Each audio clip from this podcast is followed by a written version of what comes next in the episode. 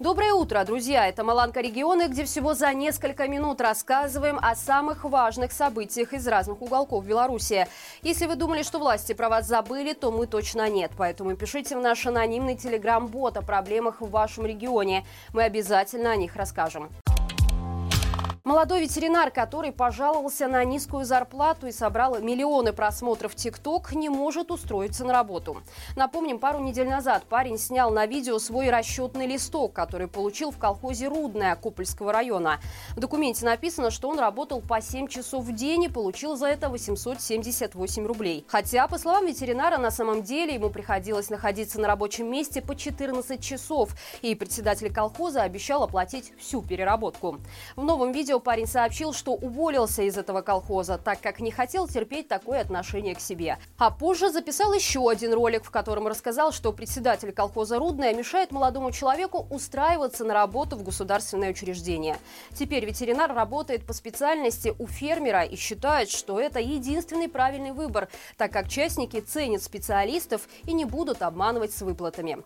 Напомним, видео парня запустило целый шквал сообщений о зарплатах и трудовых отношениях в госорганизации организациях разных районов Беларуси. Практически каждый день мы рассказываем истории, которые вы присылаете в наш анонимный телеграм-бот. Именно так мы узнали, что в Боровлянах в районной клинической больнице вместо двух санитарок работает только одна. Ее зарплата слегка превышает 600 рублей. При этом помимо прямых обязанностей женщину заставляют еще и выполнять роль технички, убирая коридоры и другие помещения медучреждения. Выпускников Могилева принудительно собирают на концерт, на который приедут российские Z-артисты. В одной из городских гимназий подросткам, которые не хотят идти на мероприятие, угрожают плохой характеристикой и занижением аттестата. Журналисты «Зеркала» на условиях анонимности пообщались с некоторыми выпускниками, на которых давит администрация. Один парень рассказал, что сразу после торжественной части в гимназии всех централизованно повезут на площадь Единства, где будут вручать золотые медали, а после начнется трехчасовой свой концерт с идиозными артистами.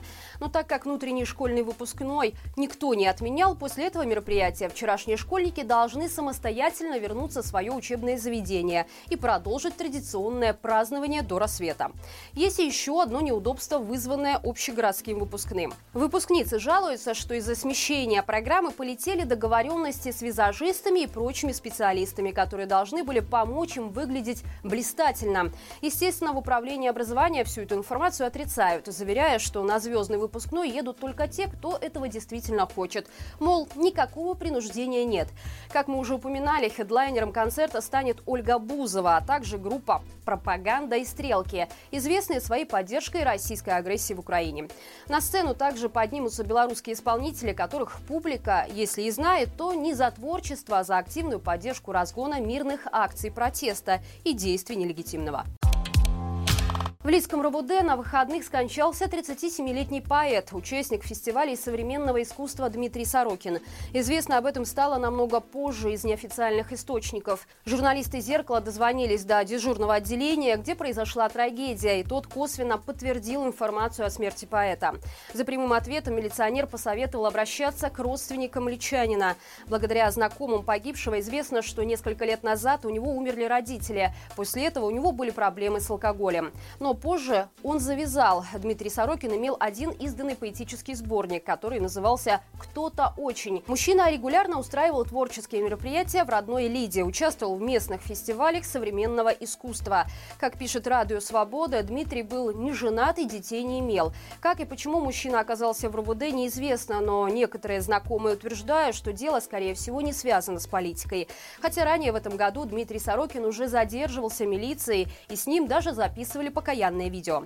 Добавляет сомнений в естественной смерти поэта и то, что факт его смерти держали в тайне, а тело долго не выдавали знакомым.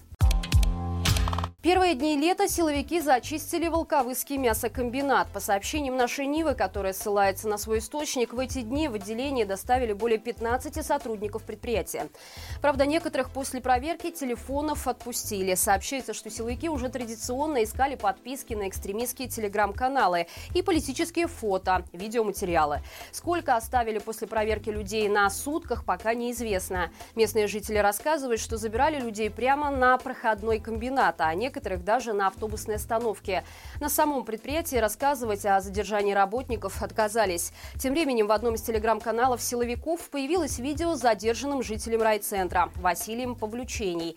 Знакомые мужчины рассказали, что год назад он вернулся из-за границы. За время пребывания на родине претензий к нему со стороны милиции не было. В милицейском видео Василий Павлючений, очевидно, озвучивает заученные фразы. Вину ему предъявлено то, что в 2021 году он якобы начал регистрацию в чат-боте плана Перамуха, но передумал и до конца ее не довел. И это все на сегодня. Напомню, по будням на нашем канале выходит рубрика «Горячие комментарии». Новый выпуск уже можно посмотреть по ссылке в описании. Обсудили с экспертами ситуацию Белгородской области. Ждет ли подобный сценарий Беларуси? Какие военные объекты в первую очередь станут мишенями?